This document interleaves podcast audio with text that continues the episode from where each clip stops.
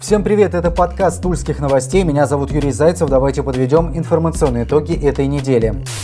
Туле возбуждено уголовное дело по факту мены бывшего трамвайного депо на улице Обороны на часть территории центрального стадиона. Речь идет о статье превышения должностных полномочий. Это история 5-6-летней давности, еще тогда, когда Арсенал только поднимался в элиту российского футбола, а стадион, видите ли, находился в руках частников. Губернатором на тот момент, напомню, был Владимир Груздев. Итак, стоимость сделки по выкупу стадиона составляла порядка 200-250 миллионов рублей. Груздев заявлял, что если выкупить аренду не удастся, возможно строительство нового стадиона. Сколько раз мы уже слышали такие новости. В конечном итоге была совершена мена. Город получил собственность стадион, восточную и западную трибуны, а также территорию, на которой сейчас расположился футбольный манеж. Взамен в руки частника, соответственно, перешла территория бывшего депо. Отметим, что вскоре началась застройка данных участков. Кто превысил полномочия? Пока детали следствия не разглашаются. Запросы, по нашим данным, делались уже в Тульскую городскую думу, вероятно, просто за документацией документацией. Не исключено, что это будет одно из самых громких дел за последнее время в регионе.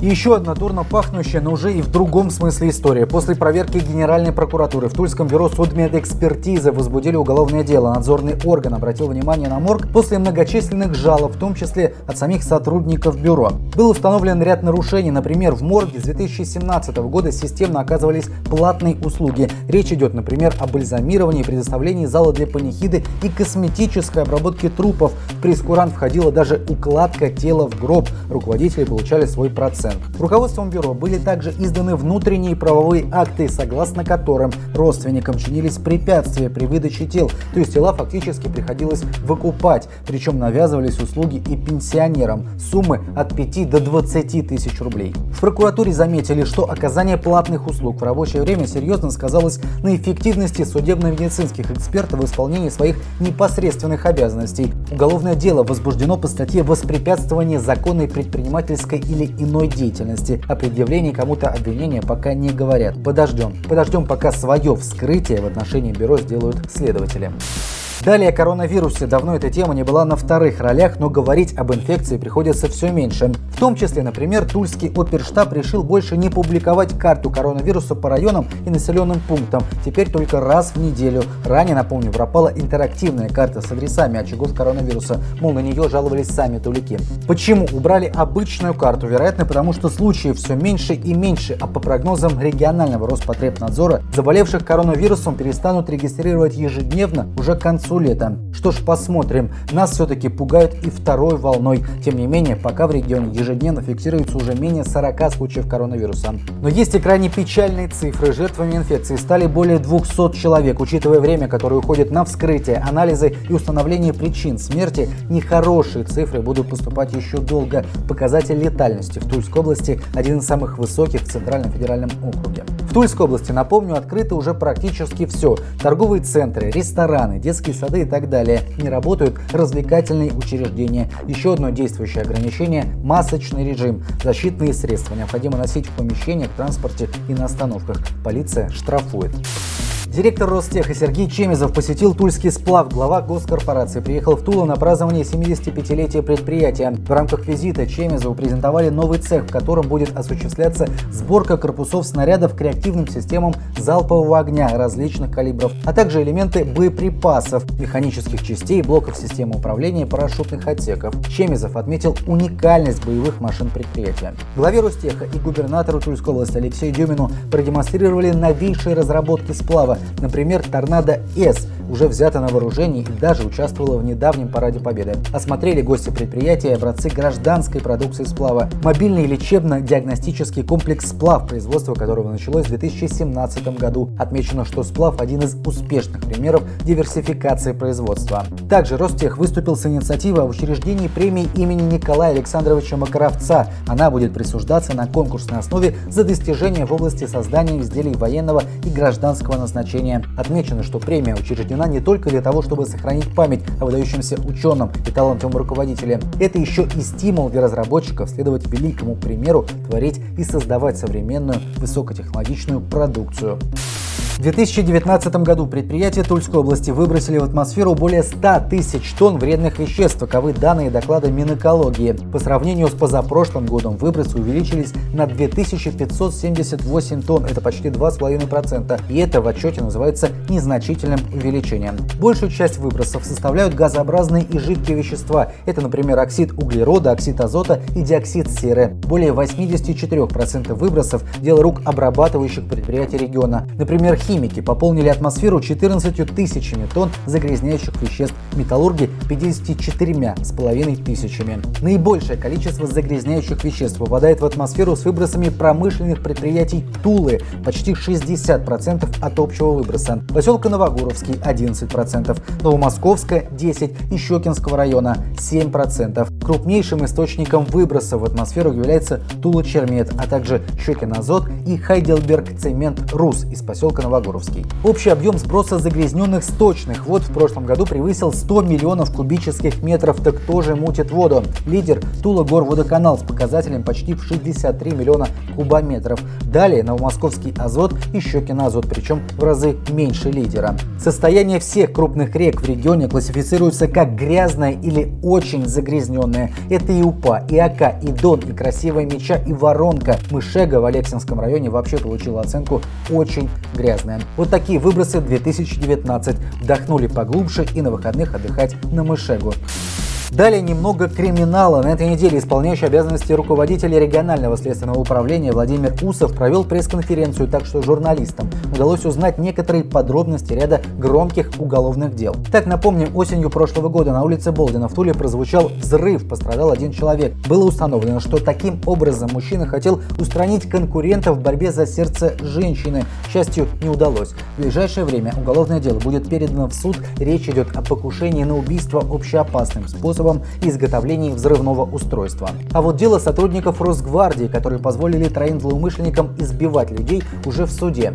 Напомню, речь идет о дебоше в кафе Том Сойер также осенью прошлого года. Мужчина, которого в сети прозвали Тульским Халком, в ходе дебоша в кафе начал избивать посетителей. Затем к драке подключились его друзья-боксеры. В деле порядка 10 пострадавших. Один человек получил тяжелые травмы. А вот сотрудники Росгвардии на это все смотрели практически со стороны. Например, как бьют женщин стулом. Вмешиваться они не решились и лишь робко успокаивали Халка. Когда видео с дебошем появилось в сети, управление Росгвардии поспешило откреститься от сотрудников и их уволили. Дело возбуждено по статье «Халатность». А вот в истории с нападением на полицейского в поселке Касай-Гора весной прошлого года до сих пор ничего не ясно. Напомню, на металлобазе был найден сотрудник полиции с огнестрельными ранениями в грудь, руку и ногу. Согласно первоначальной версии, на правоохранителя напали некие мужчины, которые отобрали у него табельное оружие и произвели несколько выстрелов. На поиски злоумышленников были ориентированы все силы полиции и Росгвардии. В поселок начала стягиваться спецтехника, БТРы и «Тигры». Подозреваемые по горячим следам задержаны не были не задержаны они, впрочем, и до сих пор. еще в начале года следствие версию полицейского ставило под сомнение. По нашей информации не исключается самострел. Причины поступка неизвестны, но по некоторым данным у полицейского были серьезные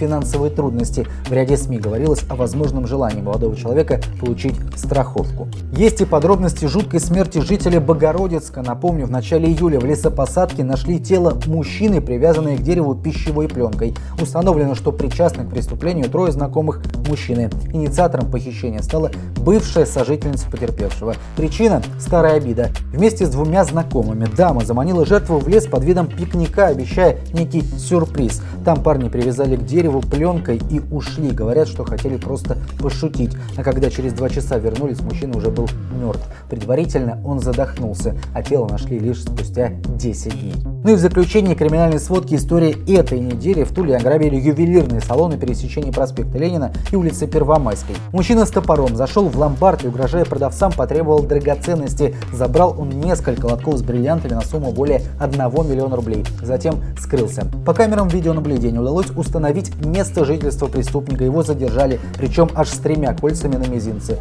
Их изъяли и надели наручники. По многочисленным обращениям граждан прокуратура провела проверку соблюдения законодательства при начислении платы за электроэнергию. Проверяли Тулэнерго и ТНС Энерго Тула. Было установлено, что с 2015 по 2019 годы при начислении жителям Тула, а также Заокского, Ленинского, Ясногорского и Ефремовского районов платы за электроэнергию использовались способы и методы расчета, которые не могут применяться в отношении бытовых потребителей. Это привело к завышенному доначислению платы в размере от 32 до более чем миллиона рублей. По результатам рассмотрения представлений, внесенных прокуратурой руководителям организации и службы судебных приставов, был отозван 31 приказ о принудительном взыскании задолженности. Также урегулировано разногласия более чем по 2,5 тысячам лицевых счетов. Оплатившим задолженности гражданам разъяснен порядок возврата денег в настоящее время начисление платы за электроэнергию осуществляется в соответствии с законодательством.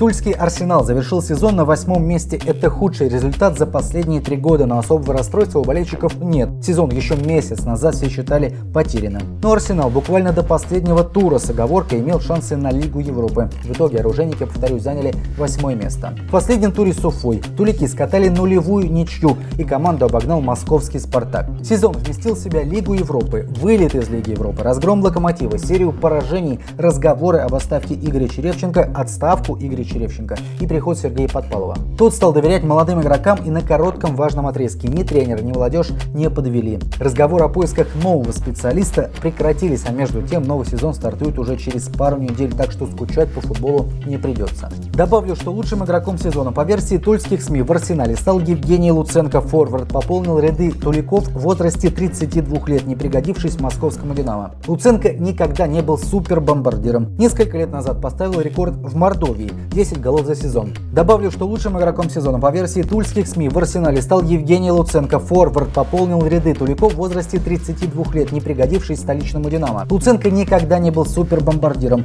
Несколько лет назад поставил рекорд в Мордовии – 10 голов за сезон. Далее были 6 мячей в 30 матчах за «Динамо» в ФНЛ, по 4 в РПЛ в последующие два сезона и прощание с бело-голубыми. Сегодня Луценко третий бомбардир по итогам первенства с 15 мячами, ни одного с пенальти. 9 мячей он забил головой. Это абсолютный рекорд за всю историю российской премьер-лиги. Говорят, что 33-летнего форварда хотят видеть чуть ли не все российские топ-клубы. Мы же надеемся, что Евгений останется в арсенале и обновит свой же рекорд по количеству мячей головой.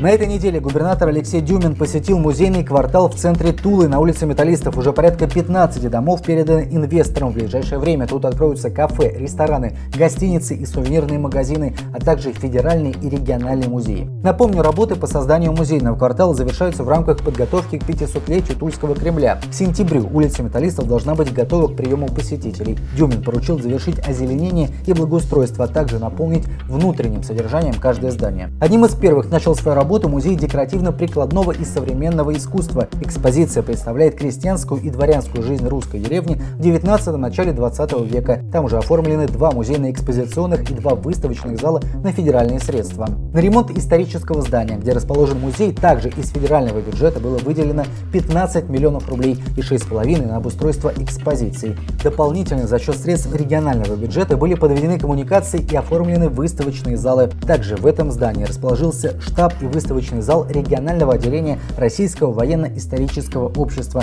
Сейчас там открыта выставка свидетелей войны, на которой представлены картины тульских и московских художников, написанные в 1941 и 1942 годах.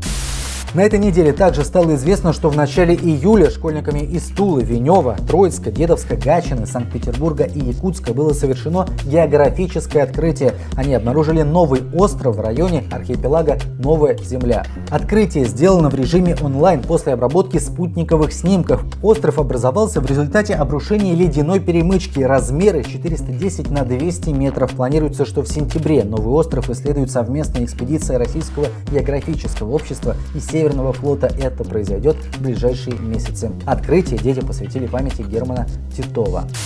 Вот такой выдалась эта неделя. Надеемся, что следующая будет лучше. Читайте тульские новости. Будьте внимательны. Удачи!